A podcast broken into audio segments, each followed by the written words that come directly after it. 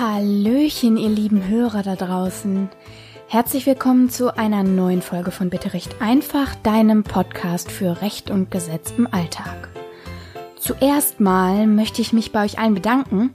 Wir haben nämlich 800 Downloads geknackt und der Podcast steht aktuell bei knapp 170 Abonnenten und ich freue mich natürlich über jeden einzelnen von euch, über jede Empfehlung an euer Umfeld und jeden, der hiervon irgendwie profitiert. Ich freue mir wirklich ein Loch in den Bauch, ihr glaubt das nicht. So. Ich möchte aber heute direkt zum Thema kommen. Natürlich ist auch an mir der ganze Tumult rund um Corona nicht vorbeigegangen und ich möchte am Ende der Folge auch noch mal kurz was dazu erzählen, wie ich das Ganze sehe und möchte euch dann auch noch ein paar persönliche Worte mit auf den Weg geben. Aber vorher möchte ich einfach erstmal mit euch besprechen, welche rechtlichen Auswirkungen die Situation so mit sich bringt. Einige von euch haben vielleicht in der nächsten Zeit Urlaub gebucht. Ich übrigens auch. Wie sieht's denn jetzt damit aus? Kann ich den Urlaub stornieren und kriege ich dann Geld wieder?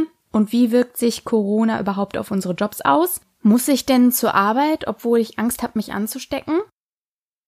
Ich möchte noch einmal kurz vorausschicken, dass ich nicht weiß, welche Notfallmaßnahmen oder Protokolle die Regierung im Einzelnen und so für solche Fälle vorgesehen hat. Und ich bin auch in den vergangenen Tagen von der einen oder anderen Sache ordentlich überrascht worden, ehrlich gesagt. Gerade wenn es um so Sachen wie die Schließung von Freizeitanlagen aller Art geht. Damit hatte ich ehrlich gesagt nicht gerechnet zugegebenermaßen. Außerdem wird hier auch nicht die Frage diskutiert werden, ob die ganze Kiste wirklich so heiß gegessen wird, wie sie gerade gekocht wird. Ähm, und was du aus dem machst, was du hier hörst, ist wie immer deine Sache. Ich steige hier mit dir in die Gesetzeslage ein und versuche dir allgemeine Infos an die Hand zu geben. Ich kann und will keine Verantwortung für dich und deine individuelle Lage übernehmen. Also, wir wollen heute einfach mal einen nüchternen Blick darauf werfen, was unsere Gesetze so zur Situation zu sagen haben. Ihr findet in den Show Notes übrigens meine Quellenseiten, von denen ich meine Infos für diese Folge zusammengesammelt habe abgesehen natürlich vom Gesetz. Äh, und wie ihr wisst, heißt das Ding hier bitte recht einfach und deshalb werden hier natürlich heute, wie auch sonst, keine Vorschriften zitiert werden. Ich vermute, dass euch alle am meisten die arbeitsrechtliche Seite dieser Krise interessiert. Davon dürften zumindest die meisten betroffen sein. Und dafür müssen wir uns im Gegensatz zur letzten Woche gar nicht in arbeitsrechtliche Vorschriften und Gesetze stürzen, sondern können in unserem Lieblingsgesetz, dem BGB, bleiben. Das bürgerliche Gesetzbuch regelt ja die Grundsätze unseres gemeinsamen Lebens auf rechtlicher Ebene und so auch das Vertragsrecht. Ich hätte euch so gerne einfach erstmal mit dem Thema Vertragsrecht generell versorgt, damit ihr erstmal eine konkrete Vorstellung davon habt, wie die Systematik dahinter funktioniert. Jetzt müsst ihr euch aber aufgrund der Aktualität der ganzen Corona-Sache noch bis zur nächsten Folge gedulden. Jetzt schauen wir uns erstmal die Frage an, ob ich denn zu Hause bleiben darf, weil ich Angst habe, mich mit Corona anzustecken und ob mein Arbeitgeber mich weiter bezahlen muss. Und da landen wir eben im BGB. Und der Grundsatz zu dieser Frage lautet erstmal Nein, ich darf nicht einfach zu Hause bleiben und nein, ich habe auch keinen Anspruch drauf, dass ich dann weiter bezahlt werde. Wie wir in den letzten Folgen zum Thema Arbeitsrecht gelernt haben, kommt es natürlich im Einzelnen auf deine Arbeitsbedingungen oder deinen Tarifvertrag an und auch darauf, ob du mit deinem Arbeitgeber was anderes regelst, aber grundsätzlich entfällt auch bei einer Krisensituation nicht die Pflicht, deine Arbeit zu verrichten. Du verlierst nämlich grundsätzlich deinen Anspruch auf die Gegenleistung, wenn du die Leistung verweigern darfst. Also auch wenn du die Leistung rechtmäßig verweigern darfst, entfällt dein Anspruch auf die Gegenleistung. Also, Nehmen wir uns jetzt mal die Gründe vor, aus denen du die Arbeitsleistung zwar grundsätzlich verweigern dürftest, ohne dafür einen Anschiss zu kassieren, aber trotzdem keine Gegenleistung verlangen darfst. Das wäre zum einen, wenn du die Leistung einfach nicht erfüllen könntest. Nach unserem milden Wetter sind die Erinnerungen an Schneegestöber und Eis auf den Straßen verblasst, aber stell dir vor, du wärst eingeschneit und hättest keine Möglichkeit zur Arbeit zu gelangen, kannst nicht im Homeoffice arbeiten und kannst auch sonst nichts tun, um deiner Verpflichtung irgendwie nachzukommen dann muss dein Arbeitgeber dich eben eigentlich auch nicht dafür bezahlen. Unfair, schon klar, weil du kannst ja nichts dafür, aber das kann der Gläubiger, also in dem Fall dein Arbeitgeber, ja auch nicht. Gehst du also nicht zur Arbeit, verlierst du grundsätzlich deinen Anspruch auf Arbeitslohn, weil du das sogenannte Wegerisiko auf deiner Seite hast. Das Wegerisiko bedeutet, dass du halt selber sicherstellen musst, dass du zur Arbeit kommst. Dann ist ja noch die Frage, ob du zu Hause bleiben darfst, weil du Angst hast, dich anzustecken. Und hierzu kriegst du von mir die Lieblingsantwort der Juristen. Es kommt darauf an. Denn im Grundsatz gilt dazu Folgendes. Du kannst verweigern, deine Arbeit zu verrichten, wenn du dafür einen derart großen Aufwand betreiben müsstest, dass dein Aufwand einfach übertrieben und unangemessen wäre, sozusagen nur, um deiner Arbeit nachzugehen. Denken wir also an das Eingeschneitsein. Du kannst dich ja schlecht mit einem Heli zur Arbeit fliegen lassen, ne? Wäre also übertrieben und unverhältnismäßig. Wenn du aber für dich abwägst, ob du den Aufwand wohl in Kauf nehmen musst oder nicht, musst du aber auf jeden Fall den Inhalt deines Arbeitsvertrages beachten und ob du in Treu und Glauben gehandelt hast. Aber dazu gleich mehr. Jetzt gucken wir uns erstmal den Inhalt des Arbeitsvertrags an. Da möchte ich dich natürlich gerne wieder nochmal auf die Folgen zum Arbeitsrecht verweisen, die ähm, in den letzten Wochen hier bei Bitte Recht einfach erschienen sind. Da hast du gelernt, dass es über die grundsätzlichen Vorschriften hinaus auf jeden Fall auf deinen Vertrag ankommt. Wenn du zum Beispiel einen Job machst, in dem Homeoffice völlig ausgeschlossen ist und du anwesend sein musst, gibt dir der Inhalt deines Arbeitsvertrages nicht viel Spielraum. Da bleibt dir praktisch nur abzuwägen, ist der Helikopter jetzt eine angemessene Maßnahme oder nicht. Wenn du aber eingeschneit bist und eine Möglichkeit fürs Homeoffice hast, kannst du, klar, nicht deine Arbeit verweigern, denn dann ist der Aufwand kein Problem. Denn er fällt ja weg. Also du musst ja nicht zur Arbeit dann. Dann, wie gesagt, sollst du nach den Geboten von Treu und Glauben handeln. Und hier wird's Zeit für eine Runde Amtsdeutsche Klassiker. Treu und Glauben bedeutet einfach nur, dass wir uns so verhalten, wie es ein redlich und anständig denkender Mensch äh, unter gegebenen Umständen tun würde. Also was würde ein redlich und anständig denkender Mensch unter den aktuellen Umständen wohl tun? Und das bringt mich jetzt eben zu einem sehr spannenden Punkt. Wenn man nämlich Treu und Glauben, also die Beurteilung deines Handelns aus Sicht eines vernünftig denkenden Menschen kurz gesagt, zugrunde legen würde, darfst du dann in diesen Tagen der Arbeit fernbleiben? Und ich sag's dir ganz ehrlich, ich denke, es wird sich darum gegebenenfalls in den kommenden Monaten noch an der einen oder anderen Stelle gestritten werden.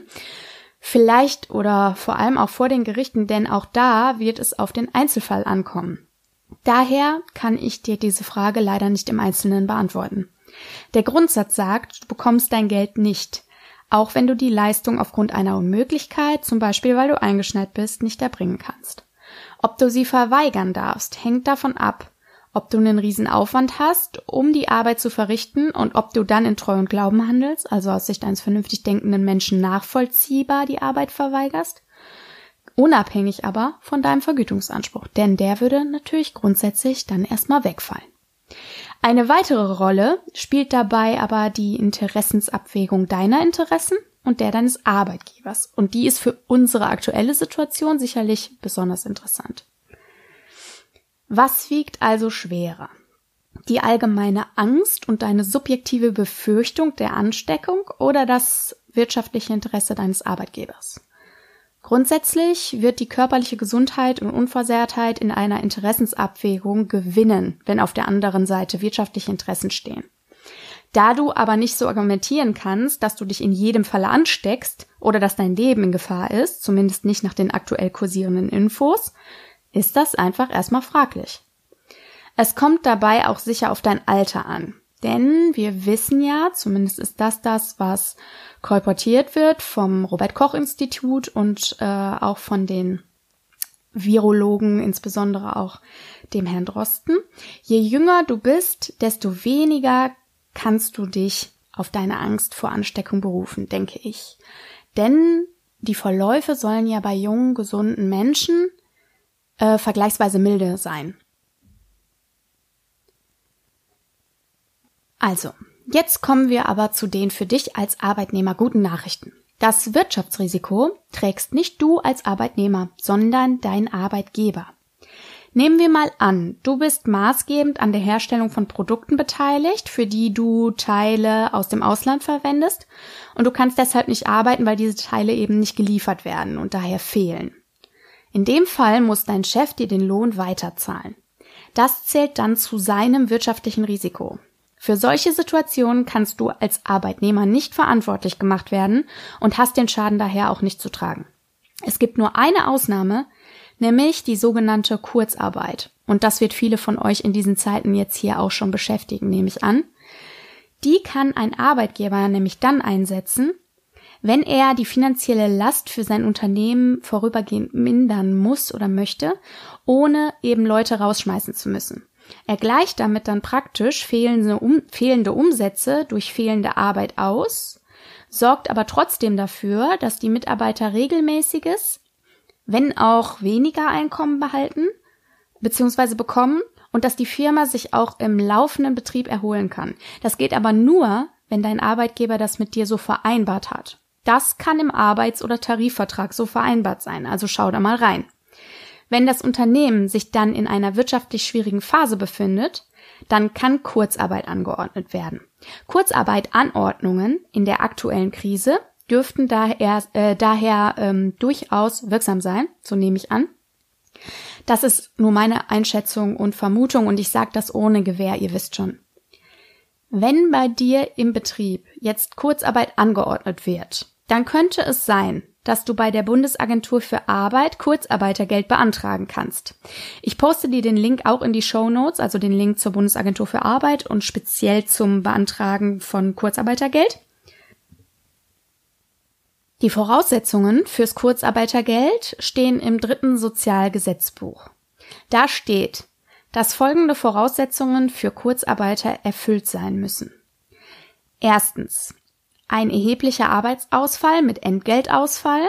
Da wir ja alles fein säuberlich definieren müssen, müssten wir auch schauen, was erheblich hier also bedeutet. Ich könnte jetzt auch noch mal die amtsdeutschen Klassiker aufmachen, äh, aber ich denke, das machen wir jetzt mal eben.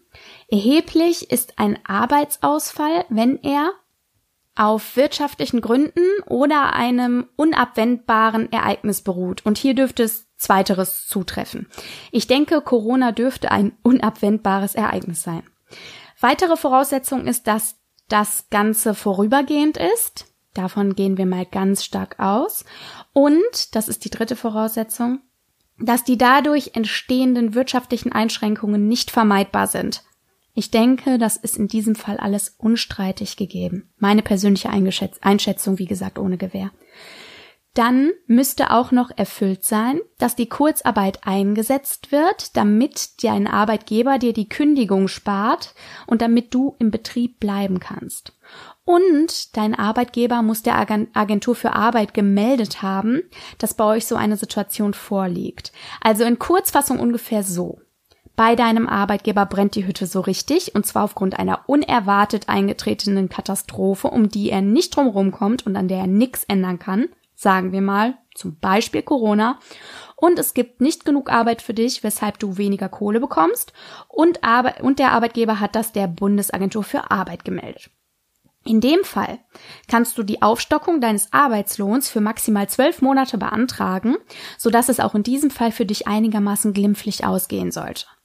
Wenn das Ganze nicht vertraglich irgendwo festgehalten ist, also dass Kurzarbeit angeordnet werden kann, gibt's keine Kurzarbeit und du kriegst deine Kohle wie gehabt, weil der Arbeitgeber das Betriebsrisiko trägt. Du hast ja deine Arbeitsleistung immerhin angeboten.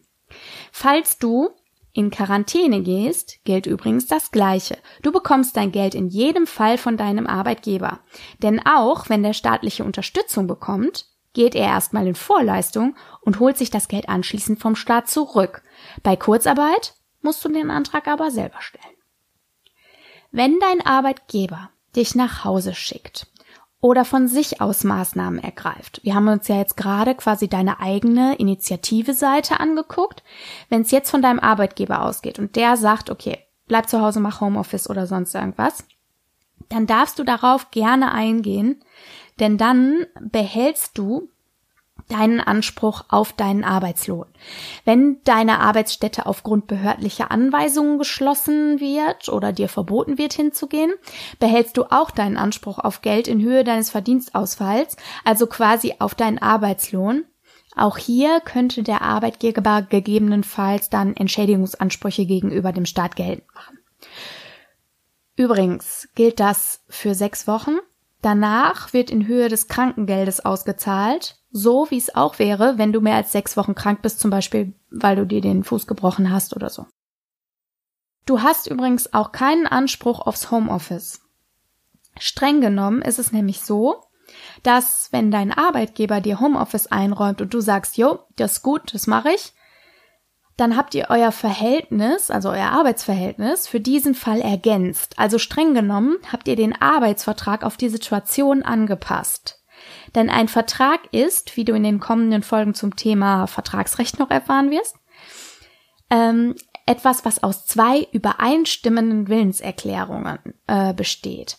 Also ist die einseitige Änderung, also nur durch dich oder nur durch deinen Arbeitgeber, nicht möglich. Und das wäre es ja, wenn du sagen würdest, tja, mir ist das hier zu heiß, ich bleib jetzt einfach zu Hause. Was aber auf jeden Fall hilft und was wir dringend tun sollten dieser Tage mehr denn je, ist miteinander zu sprechen. Vielleicht nicht im Abstand von einem halben Meter face to face, aber zumindest telefonisch und, oder eben mit genügendem Abstand. Lasst uns auch mit unserem Arbeitgeber in kooperativer und vernünftiger Rücksprache bleiben. Dann werden sich Lösungen finden. Wie ich mit Caro auch schon in der letzten Folge im Interview erläutert habe. Bitte mach keine Alleingänge in Bezug auf dein Arbeitsverhältnis. Verhalte dich offen, verbindlich und aufrichtig.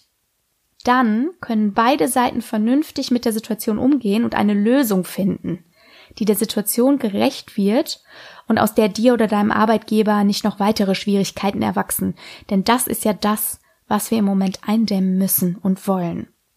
Wenn du an Corona erkrankst, oder direkten Kontakt mit nachweislich Infizierten hattest, solltest du natürlich, wie bei jeder anderen Erkrankung auch, zu Hause bleiben und dich ärztlich versorgen lassen. Aber Bitte geh dafür nicht einfach zu deinem Hausarzt, sondern ruf vorher dort oder im Gesundheitsamt an. Da erfährst du dann, wie es weitergeht. Sich in eine Arztpraxis zu begeben, macht dich in dem Moment zu totalen Virenschleuder. Selbst wenn du es nicht hast, wird dein Immunsystem angekratzt sein. Und ähm, das bringt uns gerade einfach allen nichts. Wir müssen vermeiden, dass wir uns gegenseitig anstecken. Ich weiß, Gerade wir fleißigen deutschen Arbeitsbienchen neigen dazu, auch mit Erkältungen zur Arbeit zu gehen. Aber solche Heldentaten braucht gerade wirklich niemand. Die Meldepflicht zu Infektionskrankheiten wie auch dem Coronavirus findest du übrigens im Infektionsschutzgesetz, kurz IFSG.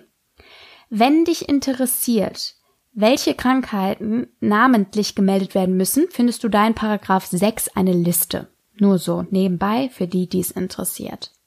Also, fassen wir zusammen. Erstens, wenn du deine Leistung einfach so einseitig verweigerst, kannst du ordentlich Ärger kriegen. Wenn du nicht, wie vorhin gesagt, in Treu und Glauben gehandelt hast und dein Interesse an der Leistungsverweigerung dem wirtschaftlichen Interesse deines Arbeitgebers vorgeht und du deshalb deine Leistung verweigerst. Schwierig und hier an der Stelle nicht abschließend zu beantworten. Daher mein Tipp, sprich mit deinem Arbeitgeber, mach keine Alleingänge. Zweitens, du hast keinen Anspruch auf Homeoffice und kannst auch nicht einfach so zu Hause bleiben. Wie gesagt, sprich mit deinem Arbeitgeber und versucht eine Lösung zu finden, mit der ihr beide zufrieden seid. Wir sollten alle daran interessiert sein, so unbeschadet wie möglich aus der Sache herauszukommen, gesundheitlich wie wirtschaftlich. Drittens, wenn Güter fehlen, die du in deinem Job aber zum Beispiel weiterverarbeitest, weil es Lieferstopps gibt, weil der Flugverkehr lahm liegt, hast du das nicht zu verantworten und wirst weiter bezahlt, denn du bietest deine Arbeitsleistung ja zumindest an. Wenn Kurzarbeit angeordnet wird, kannst äh, du Auffangleistungen bei der Bundesagentur für Arbeit für maximal zwölf Monate beantragen. Wenn du in Quarantäne bist, bekommst du auch weiterhin Geld, auch wenn es sich dabei streng genommen um ein Beschäftigungsverbot handelt, nicht um eine Krankschreibung. Das gleiche gilt, wenn dein Betrieb aufgrund behördlicher Anordnungen geschlossen wird oder es dir als Arbeitnehmer verboten ist, deiner Tätigkeit nachzugehen. Wir leben ja hier in Deutschland in einem Land, in dem Vertragsfreiheit herrscht. Das heißt, die meisten Gesetze regeln ein Minimum. von dem in vielen Fällen aber vor allem zugunsten des Arbeitnehmers beziehungsweise oft generell zugunsten der objektiv schützenswerteren Partei, sagen wir mal schwächeren Partei, abgewichen werden darf. Das heißt, du kannst natürlich mit deinem Chef immer Abweichendes vereinbaren. Schau einfach erstmal in deinen Arbeits- oder Tarifvertrag, ob da für den Sonderfall was geregelt ist und ansonsten sprecht miteinander. Jetzt noch zu einer bestimmt recht brennenden Frage, äh, nämlich quasi der Frage aller Fragen wahrscheinlich in dem wirtschaftlichen Chaos, was äh, sich uns gerade darbietet. Ähm, nämlich, kann mein Arbeitgeber mich eigentlich wegen der Folgen von Corona kündigen? Wie du in den letzten Folgen zum Thema Arbeitsrecht gelernt hast, und darauf möchte ich dich gern auch wieder nochmal verweisen, kann dein Arbeitgeber dich rein theoretisch auch betriebsbedingt kündigen. Es reicht allerdings nicht, eine Kündigung einfach mit Corona zu begründen. Also die Krise ist kein Freifahrtschein für alles Mögliche. Dein Arbeitgeber wird nämlich, wenn es vor Gericht kommt zum Beispiel, genau dokumentieren und begründen müssen, auch zahlenmäßig, warum du wirtschaftlich nicht länger haltbar bist als Arbeitnehmer. In so einem Fall und gerade weil, wie ich ja schon öfter gesagt habe, das Rechtssystem auch vor eine neue, nie dagewesene Situation gestellt wird. Wir hatten eine derartige Pandemie noch nicht. Wir wissen nicht, ähm, wie die Rechtsprechung darauf reagieren wird. Ja, es ist aber ratsam, dir in jedem Fall rechtlichen Rat zu suchen. Und den findest du, wie du weißt, nicht hier. Zumindest nicht zugeschnitten auf deine persönliche Situation. Ich gebe dir hier einfach allgemeine Informationen. Du kannst dich in diesem Fall an einen Rechtsanwalt wenden, ja? Übrigens, wenn du eine Kündigungsschutzklage geltend machen willst, hast du dafür nur drei Wochen nach Zugang der Kündigung Zeit. Das heißt, wenn du dich gegen eine Kündigung wehren willst, schau, dass du dich recht schnell drum kümmerst. Wenn du die Frist nämlich versäumst, kannst du die Kündigung grundsätzlich nicht mehr anfechten. So, das erstmal dazu. Jetzt äh, suche ich mir hier einen geschmeidigen Übergang zum Thema Reiserecht. Das ist nämlich der zweite Themenkomplex. Und äh, da können wir noch mal kurz auf Urlaub und Arbeit und genehmigten Urlaub etc. eingehen. Also, ich würde das jetzt gerne mit der Frage überleiten. Was ist denn jetzt mit meinem schon genehmigten Urlaub, den ich nicht so nutzen kann, wie ich das gerne wollte? Also viele von euch hatten ja jetzt sicherlich schon Urlaub für die kommenden Wochen genehmigen lassen, gerade wo auch Ostern vor der Tür steht. Und jetzt ergibt sich natürlich die Frage, was tun mit dem Urlaub, den man schon eingereicht und genehmigt bekommen hat, ähm, den man aber eben jetzt entweder nicht wie geplant nutzen kann oder wie es bei vielen von euch auch ist, ähm, falls mein Betrieb halt schlichtweg zu hat und mein Urlaub dann verloren geht.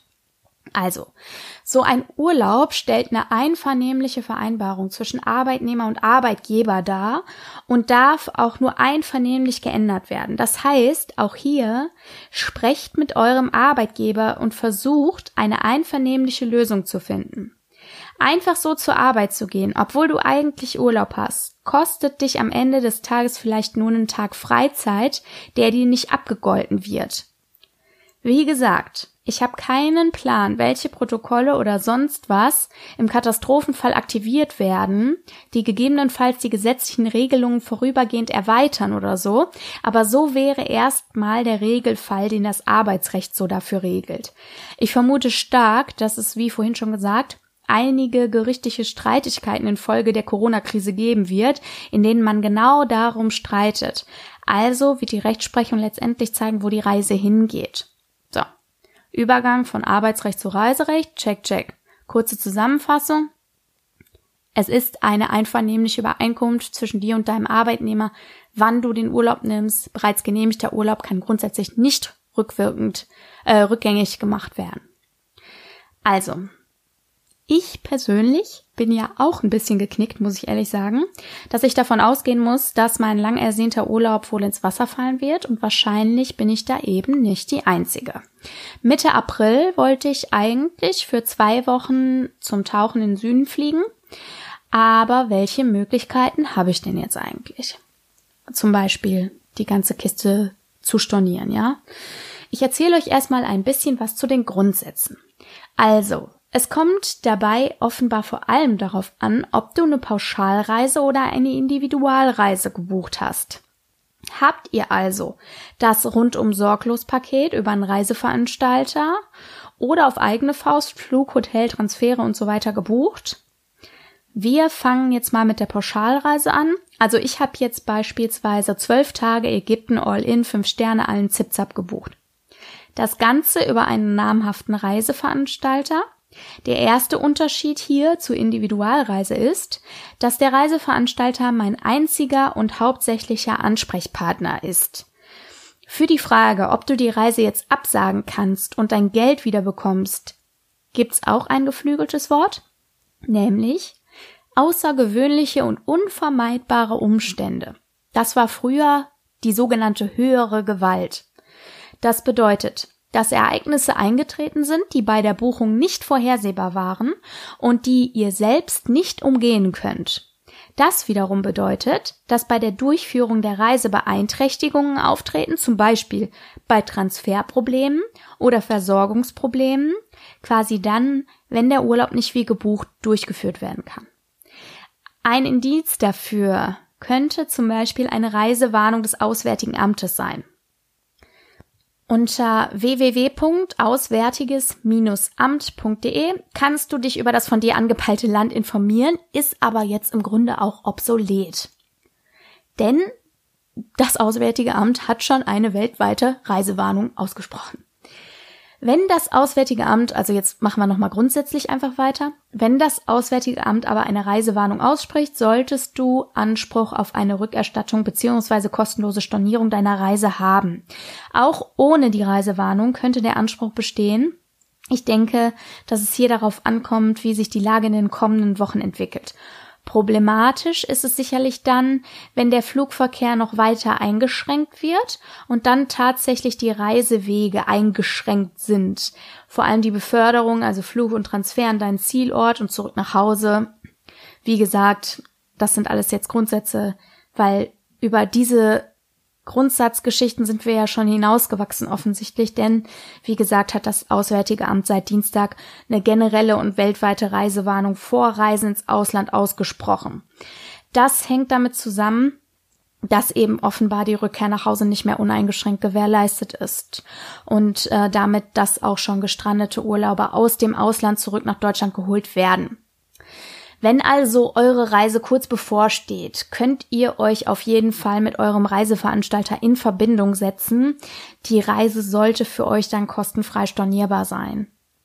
Dazu heißt es allerdings von Seiten der Verbraucherzentrale, dass es darauf ankommt, wie kurzfristig deine Reise stattfindet.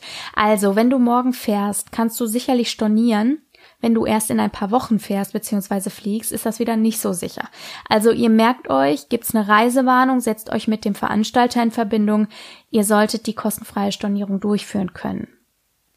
Diese Reisewarnung ist nämlich zumindest auf jeden Fall ein Indiz für diese sogenannten außergewöhnlichen und unvermeidbaren Umstände. Wenn keine Reisewarnung mehr vorliegt, kontaktiert euren, Reise, kontaktiert euren Reiseveranstalter. Ähm, Genau, eine kostenlose Stornierung oder Umbuchung könnte dann vielleicht aus Kulanz des Reiseveranstalters noch klappen. Äh, das wäre dann eine Sache von gutem Willen, aber der Versuch macht klug. Ne? Dass du nur Angst vor der Ansteckung hast, reicht übrigens nicht aus, um deine Reise zu stornieren. Im Unterschied zur Pauschalreise hast du natürlich bei einer individuell zusammengestellten Reise andere Ansprechpartner. Du hast zuerst schon mal einen Vertrag mit der Airline, die dich an dein Ziel bringen soll oder mit dem Transportunternehmen, ja? Hier kommt es auch auf die Kulanz der Airline an. Wenn die von sich aus den Flug annullieren, kannst du natürlich deinen Reisepreis zurückverlangen. Von der Erstattung des Reisepreises an sich sind mögliche Entschädigungsleistungen zu unterscheiden. Das ist jetzt wirklich das absolute First World Problem, Freunde. Aber nichtsdestotrotz ähm, möchte ich euch das einmal auseinandersetzen. Also ich habe zum Beispiel vor einigen Jahren mal eine saftige Entschädigung gekriegt, weil mein Flug über drei Stunden zu spät zu Hause gelandet war. Den Anspruch hast du aber nur, wenn dein Flug später als zwei Wochen vor Abreise abgesagt wird. Also bis zwei Wochen vor Abflug kann die Airline den Flug stornieren, ohne dass du was geltend machen kannst. Wenn die berühmten außergewöhnlichen und unvermeidbaren Umstände zutage treten, so wie aktuell, dann hast du auch keinen Anspruch auf eine Entschädigungsleistung. Also das gilt sowohl für dich als Verbraucher bei der Pauschalreise als auch für die Airline als Anbieter bei der Individualreise. Die sogenannte höhere Gewalt, also unsere unvermeidbaren und außergewöhnlichen Umstände, führen eben dazu, dass die Airline dir keine Entschädigung zahlen muss, unabhängig von der Erstattung deines Reisepreises. Also nochmal deutlich, du musst unterscheiden zwischen der Erstattung des Reisepreises und der Entschädigung on top quasi. Wenn jetzt eine Einreisesperre verhangen wird, die gibt's ja auch in vielen Bereichen schon, oder äh, wie jetzt eben mit der neuen weltweiten Reisewarnung, dann ist das sicherlich so ein Fall, in dem du deinen Flug kostenlos stornieren kannst, wenn nicht sogar die Airline das von sich aus tut. Dann kriegst du natürlich auch dein Geld zurück. Ein weiterer Ansprechpartner wäre dann der Betreiber eurer Unterkunft am Urlaubsort. Also wir gehen die jetzt einfach mal so nach der Reihe durch. Und ob du da stornieren kannst, hängt äh, zumindest, sofern du direkt beim Anbieter im Urlaubsland gebucht hast, äh, von dem Land, äh, von dem Recht des Urlaubslandes ab. Ähm, dazu kann ich dir also nichts Genaues sagen. Informier dich da am besten bei deinem Vertragspartner und schau, welche Möglichkeiten du hast. Du hast jedenfalls nicht immer per se das Recht, das Zimmer kostenfrei zu stornieren. In Deutschland ist es zum Beispiel so, dass du hier das sogenannte Verwendungsrisiko deiner Hotelbuchung trägst. Also das ist der Normalfall. Das Hotel kann dann zumindest den reinen Übernachtungspreis verlangen und gegebenenfalls Aufschläge für nicht in Anspruch genommene, aber schon gebuchte Zusatzleistungen wie Mahlzeiten oder Anwendungen oder so. Auch wenn du eine Hotelbuchung an eine Veranstaltung geknüpft hast und die dann ausfällt, jetzt wie zum Beispiel aktuell die Messen, ist das dein persönliches Risiko. Hier gilt aber übrigens das Gleiche wie auch bei der Pauschalreise, denn äh, wenn behördliche Verbote ausgesprochen werden, tritt wieder der unvermeidbare außergewöhnliche Umstand ein und in diesem Fall befreit das den Hotelier von seinen Leistungen, also von der Leistung, dich zu beherbergen, und den Gast, also dich, von der Zahlung. Ergo wäre dann hier auch die kostenlose Stornierung möglich. Unabhängig von all dem hilft auch hier wieder eine offene und freundliche Kommunikation. Frag bei deinem Hotel an, vielleicht könnt ihr euch auch entgegenkommen, wenn die kostenlose Stornierung in deinem Fall nicht möglich ist oder eine Umbuchung könnte stattfinden oder sowas, ja? Also, wir fassen auch hier mal zusammen. Bei der Pauschalreise ist zuerst mal der Reiseveranstalter dein Vertragspartner, so dass du ihn als Ansprechpartner hast. Ob du jetzt Urlaub im Ausland oder ein Pauschalpaket hierzulande, also zum Beispiel bei einem Musical oder Messepaket oder so gebucht hast, es gilt, sofern außergewöhnliche, unvermeidbare Umstände vorliegen, die die Reise nicht wie gebucht durchführbar machen. Zum Beispiel, weil, den Trans weil der Transfer nicht gewährleistet ist oder weil du im Reisepaket ausdrücklich enthaltene Sehenswürdigkeiten nicht besuchen kannst, kannst du kostenfrei stornieren. Das befreit dann den Vertragspartner von, den, von der Leistungspflicht und dich von der Zahlungspflicht. Also bekommst du deine Kohle zurück, wenn du schon bezahlt hast. Bei Individualreisen hast du pro individuell gebuchter Leistung einen separaten Ansprechpartner. Bei Hotelbuchungen kommt es auf das Recht des Landes an, sofern du direkt beim Anbieter gebucht hast. Unterliegt deine Buchung deutschem Recht? Dann gilt, dass bei höherer Gewalt, also bei außergewöhnlichen, unvermeidbaren Umständen, was ich übrigens noch nie so oft in kurzer Zeit gesagt habe, wenn ich das überhaupt schon mal gesagt habe. Also es gilt, dass der Hotelier eben von seiner Leistungspflicht, du von deiner Zahlungspflicht befreit wirst weil du die gebuchten Dienste ja objektiv nicht in Anspruch nehmen kannst und der Hotelier sie dir auch nicht anbieten kann. Wenn du aber selbst erkrankst oder aus sonstigen subjektiven Gründen, also Gründen, die in deiner Person liegen, quasi, nicht ins Hotel reisen kannst, fällt das unter dein Verwendungsrisiko und du kannst nicht einfach so kostenlos stornieren. Du musst zumindest mal deine reinen Übernachtungskosten bezahlen. Bei einer Airline hast du im Falle von höherer Gewalt zumindest einen Anspruch auf Erstattung deines Flugpreises. Hier ist es wichtig, zwischen der Preiserstattung und einer gegebenenfalls zulässig, äh, zusätzlich in Frage kommenden Entschädigung zu unterscheiden. Die Entschädigung für einen Flugausfall fällt nämlich im Falle des außergewöhnlichen unvermeidbaren Umstandes, also zum Beispiel, weil dein Urlaubsland nicht mehr angeflogen werden darf, weg. Deinen Reisepreis kriegst du dann natürlich trotzdem wieder. Auch bei den Reisen gilt natürlich wie auch im Arbeitsrecht die Vertragsfreiheit. Das heißt, es kann immer Kulanz von Seiten des Veranstalters, der Airline, des Hoteliers etc. geben. Und das bringt mich zum Abschluss dieser Folge und zu meinem persönlichen Statement zur Situation redet miteinander und seid freundlich, solidarisch und einfühlsam, denn ich denke, dass gerade jetzt Egoismus niemanden weiterbringt. Ich habe so lange überlegt, ob ich bei Bitte recht einfach eine Folge zu den aktuellen Geschehnissen machen soll, habe mich dann aber dafür entschieden, weil ich eben glaube, dass genug allgemeine Unsicherheit besteht und ich vielleicht dazu beitragen kann, zumindest im rechtlichen Bereich ein bisschen Aufklärung zu leisten. Nochmal an der Stelle. Das hier dient alles zu deiner allgemeinen Information und es handelt sich dabei um den jetzt zum Zeitpunkt der Veröffentlichung aktuellen Stand der Dinge. Wenn sich spannende Neuigkeiten ergeben, halte ich dich auf meinem Social Media Kanal auf den Lauf, auf dem Laufenden. Ähm, du kannst mir dafür bei Facebook oder Instagram folgen und auch auf meiner Webseite unter dem Reiter Medien und dem Artikel zu dieser Folge findest du dann alle News. Ich kann nicht beurteilen, wie die hier geteilten Infos mit deiner individuellen Situation zusammenpassen. Und was du dir davon annimmst, ist deine Sache. Das hier ist keine Rechtsberatung und ich bitte dich wie immer, dich zu einem Anwalt deiner Wahl zu begeben, wenn du unsicher bist. Ich habe ja vorhin schon gesagt, ich möchte hier auf keinen Fall auseinandernehmen, was Corona ist, ob die, äh, ob das Panikmache ist oder nicht oder wie auch immer oder was ich von alledem halte. Aber eins ist mir sehr wichtig. Lasst euch ein wenig von der Welle der Entschleunigung mitnehmen und nutzt das für die Dinge, die sonst zu kurz kommen. Mistet aus, was ihr nicht mehr braucht. Schaut Filme, für die euch die Zeit gefehlt hat. Macht Sport an der frischen Luft anstatt im Fitnessstudio. Geht spazieren und genießt den Frühling. Und klar, hört Podcasts. Hört einfach Podcasts. Das ist jedenfalls mein Plan für die nächsten Wochen, abgesehen vom Arbeiten natürlich. Wir wissen nicht, wie lange das Ganze noch geht. Und möglicherweise kommt es auf dieses Wochenende an, auf heute praktisch, wenn du das hier am Samstag, den 21.3. hörst. Denn es kann sein, dass äh, nach diesem Wochenende tatsächlich äh, Maßnahmen wie Aus Ausgangssperren und so weiter fangen werden, wenn wir uns nicht ruhig verhalten.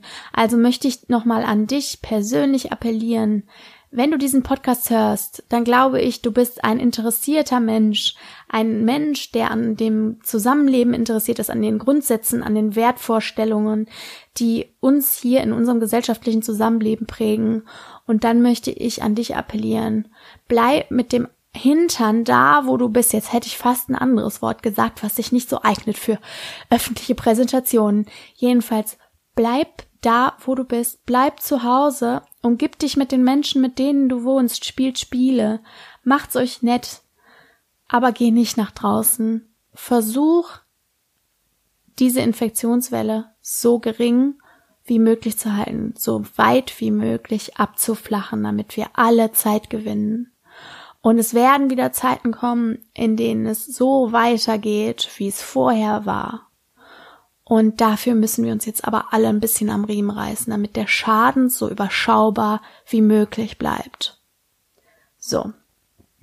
Zum Schluss möchte ich noch kurz ein bisschen Hausmeisterei betreiben. Also wenn dir die Folge gefallen hat, abonnier doch meinen Kanal auf Instagram oder Facebook und ähm, da findest du mich unter bitterecht einfach.podcast und du kannst natürlich auch da abonnieren, wo du mir jetzt gerade zugehört hast. Du empfängst mich nämlich über Spotify, iTunes, Google Podcasts und so überall, wo es sonst noch so Podcasts gibt. Dann schau gerne mal auf meiner Internetseite www.bitterechteinfach.de vorbei.